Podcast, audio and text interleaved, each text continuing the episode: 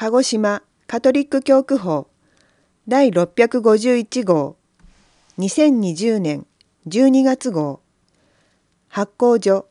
郵便番号。892-0841鹿児島市照国町。13-42カトリック鹿児島市教区。電話。099-226-5100はじめに収録内容をご案内します。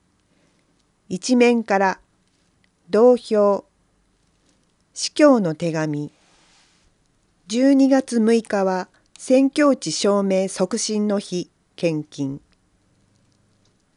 真理を求めた副者に倣う。シノドスニュース。責任役員会と司祭評議会。教区人事。協力のお願い。二面から死者のためのミサ。教区会計収支計算書。三面から人権についての理解を深める出前研修。2019年鹿児島教区共生安吉神父の聖書教室32会と催し12月。高誕祭ミサについてザビエル教会。4面から鹿児島教区の皆様へ旧ザビエル聖堂の今後について。受話器の向こうから3カバーヤンセクション。お原祭りに参加しました。信者の本棚。お知らせ。以上の内容です。一面から同票クエリーテアウテムプリムムレグウムデイエトユスティティアムエイウス。まず神の国とその義を求めよ。司教の手紙。救い主の到来に備える。鹿児島教区司教。中野博明。教区の皆様お元気でしょうか？今回はクリスマスを迎える準備として洗礼者ヨハネのメッセージを心に留めたいと思います。彼は先駆者ヨハネとも言われています。先駆者とはイエスの前を行く人。イエスの誕生を準備する人のことです。では、イエスの誕生を準備した人は彼だけだったでしょうかマタイ福音書の冒頭には、イエス・キリストの系図が記されています。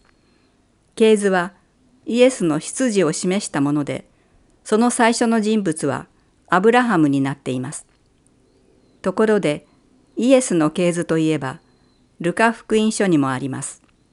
ルカ3-23そこではイエスから出発して最終はアダムそして神に至るルカ3-23とあります。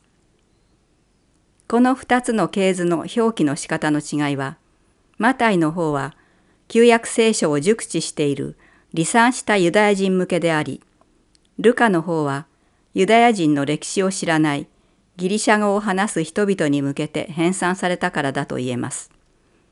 いずれにせよ、これらの系図の意図するところは、イエスが人間の歴史に深く関わっているということと、その誕生は、ある日突然、無計画に天から降ってきたのではないということにあります。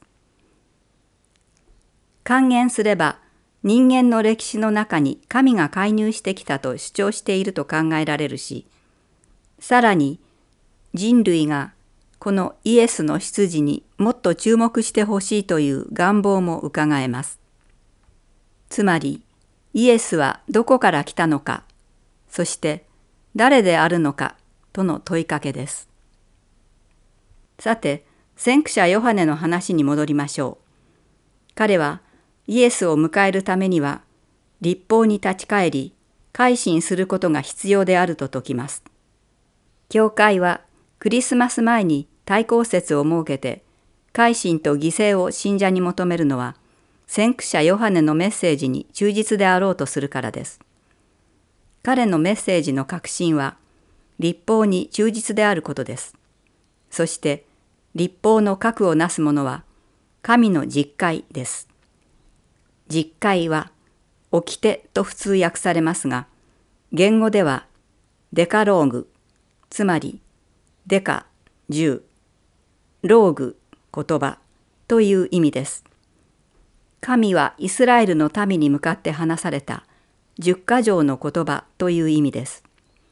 旧約聖書の中で実会は出エジプト記20章新明記5章に収録されていますのでお読みください。神様の心が伝わってきます。私たちは皆子供の頃親先生大人たちからいろんな事柄を諭されて育ってきたと思います。今の子供たちもそうあるべきだと思います。実会の4番目に父母を敬えというのがあります。1から3回は神に対するに人間の務めですが、道徳的務めの5から10回の間にこの4回があります。これは人間の神への務めと人間間の務めの橋渡しというか、蝶つがいのような立場のような気がします。つまり、父母を敬えという務めは、神側からすると、父母は神の代理者だから子供は父母を敬うべきであるとし、子供の側からすると、父母を通して神を敬うことを教わることができるというふうに捉えることができるのではないでしょうか。神の実会の各回について家族間で話し合ってみるのも対抗節の有意義な過ごし方の一つであると思います。良いクリスマスをお迎えください。12月6日は宣教地証明促進の日、献金。キリストを知らない人に救いの福音を伝えることは、キリスト者一人一人に課せられた使命であり、神からの呼びかけに応えること、証明です。それゆえ、宣教地である日本において、すべての信徒がその使命を果たせるよう、また、宣教に従事する司祭、修道者が、より一層増えるよう祈ることは、とても大切なことです。この日、私たちは、世界中の宣教地における証明促進のために祈り、犠牲を捧げます。当日の献金はローマ教皇庁に集められ、全世界の宣教地の司祭養成のための援助金として贈られます。真理を求めた副者に倣う副者レオ七右衛門准教祭揺るがない信仰のゆえに受選後わずか4ヶ月足らずで殉教した副社レオ最初七右衛門をたたえる殉教祭が11月15日日曜仙台教会で開かれた。毎年北薩地区の信者を中心に200人余りが駆けつける同殉教祭だが今年はコロナウイルス蔓延を危惧し地元仙台教会の信者のみの参列での開催となった。副社レオ七右衛門殉教の日前でのセレモニーの後、午前10時30分から始められたミサで説教した中野博明司教は、レオが生きた時代背景を解説した上で、副社レオはキリストと出会い、真理を発見した。真理とは罪からの自由のことで、この世では受け入れられない。七右衛門の殉教は己の幸せを突き詰めたゆえのもの。私たちも現代では血こそ流すことはないが、真理のために歩みを続けようと語り、副者に倣って強い信仰を持とうとメッセージを送った。写真があります。写真の説明。仙台教会聖堂でのミサの様子の写真です。説明終わり。シノドスニュース奄美地区振興部会9月20日日曜午後御心教会にあるカトリックセンターで2度目の部会を開いた。出席者は4人。会では、小教区私牧評議会の在り方、聖書に親しむの実践、反集会の在り方について意見を出し合い、今後の小教区における活動を確認した。典礼部会10月18日日曜午後、教区本部で部会を開いた。17人が出席。会では新しく加わった会員の紹介があった後、これまでの活動を振り返った。その後、典礼についてのフリートーキングを実施。また、シノドス提言の具体化について熱心に意見を交わした。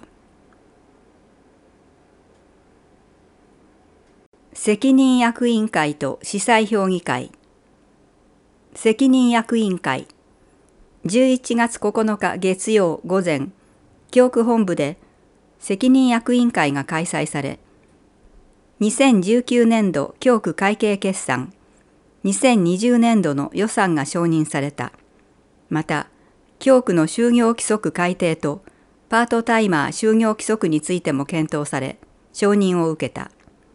このほか会議ではカトリック古宿祈りの家の売却処理が終了したことについても報告があった。